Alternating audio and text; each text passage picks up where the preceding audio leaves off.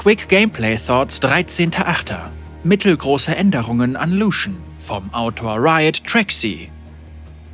Hallo, ich möchte heute über eine kleine Aktualisierung von Lucian sprechen, die in Patch 11.17 auf dich zukommt. Eine kurze Zusammenfassung der Änderungen. Solo-Lane-Schaden im frühen Spiel leicht verringert. Lucian erhält zusätzlichen Trefferschaden, wenn er von Verbündeten verstärkt wird, einschließlich des Lauftempos von W. Schaden von R verschoben, um besser mit kritischen Treffern zu skalieren, beginnt aber bei niedrigerem Grundschaden. Lucian war im normalen Spiel fast die ganze elfte Saison über in allen seinen Rollen, untere, mittlere und gelegentlich obere Lane, ziemlich schwach. Wir haben nichts dagegen, wenn ein Charakter in mehreren Rollen flexibel ist, solange die Kontermöglichkeiten beibehalten werden und sind sogar der Meinung, dass es dem Charakter wertvolle Tiefe verleiht. Problematisch wird es jedoch, wenn weniger gespielte Rollen eine viel höhere Siegesrate haben als die meistgespielte Rolle und wir einen Champion abschwächen müssen, weil er an einem Ort zu stark ist, an dem die meisten Spieler nicht daran interessiert sind, ihn zu spielen. Eine erwähnenswerte Variante davon ist, wenn eine alternative Rolle im Profispiel dominiert, was dazu führt, dass die Hauptrolle im normalen Spiel eingeschränkt wird. Auf Lucian trifft letzteres zu. Obwohl die mittlere Lane auf den meisten Spielniveaus eine niedrigere Siegesrate als die untere Lane hat, beginnt Lucian, sobald er in der Solo-Warteschlange wählbar ist, rasch die untere Lane und die Banne im Profispiel zu dominieren.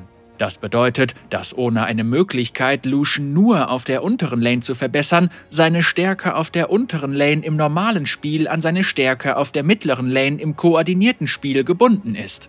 Wir wollten herausfinden, warum die Profispieler Midlaner Lucian trotz seiner schwachen Leistungen im normalen Spiel so sehr schätzen.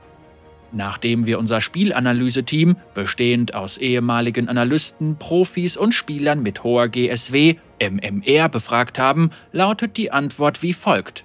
Profispieler legen mehr Wert auf frühe Stärke und sie können absichtlich Teamzusammenstellungen mit gemischtem Schaden wählen, um das Fehlen eines AP-Midlaners auszugleichen und Lucians ultimative Fähigkeit ist ein mächtiges Werkzeug für die Solo-Lane, wo es mehr Raum für Aggressivität und weniger Leute zum Ablocken gibt.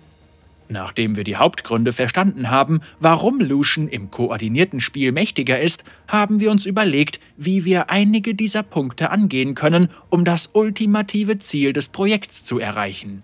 Botlaner Lucian mehr Macht zu geben, ohne dass Midlaner Lucian und Toplaner Lucian das Profispiel dominieren.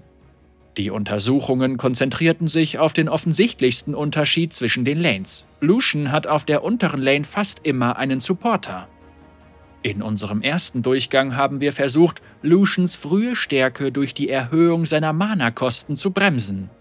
Die Kehrseite der Medaille ist, wenn Lucian mit einem Verbündeten kämpft, bekommt er sogar noch mehr Mana, was ihm erlaubt, Q und E häufig einzusetzen und auf der unteren Lane zu wüten. Es gab sogar eine verrückte Variante, bei der Lucian sich selbst und einen Verbündeten mit Mana versorgte, was zu witzigen Tests führte, bei denen Supporter wie Tarek und oder Lulu unbegrenzt Mana hatten, um Buffs in Lucian zu pumpen. Allerdings gab es hier ein Kernproblem. Lucian hat nicht das ganze Spiel über einen Verbündeten. Obwohl die untere Lane mit zwei Leuten besetzt ist, gibt es viele Fälle, in denen Lucian die Lane im Alleingang vorantreiben möchte, weil er viele Duelle gewinnen kann. Und diese Unabhängigkeit ist einer der Hauptgründe, warum die Spieler Lucian lieben. Unser zweites Ziel wurde daher, Anstatt Lucian ein schlechtes Gefühl zu geben, wenn er nicht in der Nähe eines Verbündeten ist, soll er sich mit einem Verbündeten noch besser fühlen, und zwar auf eine Weise, die er nicht vermissen wird, wenn er unabhängiger spielt. Daraus ergibt sich ein wichtiges drittes Ziel. Lucian macht unglaublich Spaß, aber er ist ein bisschen zu schwach. Wir haben nicht vor, das Rad neu zu erfinden und komplexe Regeln und Haken zu schaffen, die den eigentlichen Reiz von Lucian zerstören. Manchmal muss eine einfache Lösung her. Deshalb haben wir uns entschieden, Lucian zusätzlichen Schaden zu gewähren, wenn er von einem Verbündeten gestärkt wird. Diese Variante gibt Supportern neue Möglichkeiten, Lucian dabei zu helfen, Gegner im frühen Spiel zu tyrannisieren und verzerrt auch nicht Lucians Muster, häufig Fähigkeiten einzusetzen und dabei äußerst mobil zu sein. Mit neuer Stärke, die ihm einen Vorsprung auf der unteren Lane verschafft, kann Lucian eine relevantere Bedrohung bleiben, bevor er gegen Ende des Spiels nachlässt. Schließlich gibt es noch Lucians Ult, die stark mit der Stufe skaliert, was auf Solo-Lane schneller geht. Diese zusätzliche Erfahrung bedeutet, dass Solo-Lucian seine Ult auch früher bekommt als Botlaner Lucian, sodass sie einen längeren Teil der Anfangsphase beeinflusst. Die Drohung, Stufe 6 Gegner bei ziemlich viel Leben zu töten, ist auch ein wichtiger Teil davon, wie Solo-Laner Lucian eine Lane komplett übernehmen kann. Um dieses Problem zu lösen, haben wir eine der Skalierungen von Niedermähen, Anzahl der Kugeln, von erfahrungsbasiert auf gegenstandsbasiert umgestellt, was zwischen den Lanes konsistenter ist. Auf diese Weise muss Botlaner Lucian nicht bis Stufe 11 bzw. 16 auf seine nächste ultimative Schadensspitze warten.